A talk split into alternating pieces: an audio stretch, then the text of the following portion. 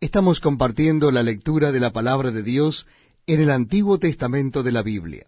Les invito a que me acompañen al capítulo 33 de Génesis. Génesis capítulo 33.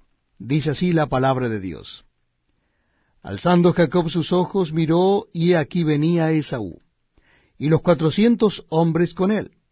Entonces repartió él los niños entre Lea y Raquel y las dos siervas y puso las siervas y sus niños delante, luego a Lea y sus niños, y a Raquel y a José, los últimos.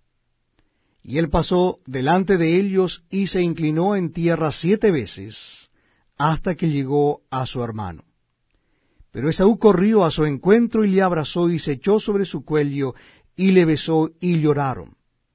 Y alzó sus ojos y vio a las mujeres y los niños y dijo, ¿quiénes son estos? Y él respondió, son los niños que Dios ha dado a tu siervo. Luego vinieron las siervas, Elias y sus niños, y se inclinaron, y vino Lea con sus niños, y se inclinaron, y después llegó José y Raquel, y también se inclinaron. Y Esaú dijo, ¿qué te propones con todos estos grupos que he encontrado? Y Jacob respondió, el hallar gracia en los ojos de mi Señor. Y dijo Esaú, Suficiente tengo yo, hermano mío, sea para ti todo lo que es tuyo.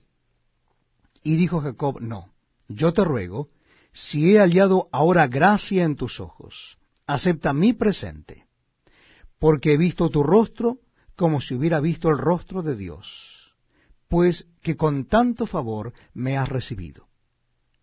Acepta, te ruego, mi presente que te he traído, porque Dios me ha hecho merced y todo lo que hay aquí es mío. E insistió con él, y Esaú lo tomó. Y Esaú dijo, Anda, vamos y yo iré delante de ti. Y Jacob le dijo, Mi señor sabe que los niños son tiernos, y que tengo ovejas y vacas paridas, y si las fatigan, en un día morirán todas las ovejas. Pase ahora mi señor delante de su siervo, y yo me iré poco a poco al paso del ganado, que va delante de mí y al paso de los niños hasta que llegue a mi señor Seir. Y Esaú dijo, Dejaré ahora contigo de la gente que viene conmigo. Y Jacob dijo, ¿Para qué esto? Halle yo gracia en los ojos de mi señor. Así volvió Esaú aquel día por su camino a Seir. Y Jacob fue a Sucot, y edificó allí casa para sí, e hizo cabañas para su ganado, por tanto llamó el nombre de aquel lugar Sucot. Después Jacob llegó sano y salvo a la ciudad de Siquem, que está en la tierra de Canaán, cuando venía de Padán Aram, y acampó delante de la ciudad.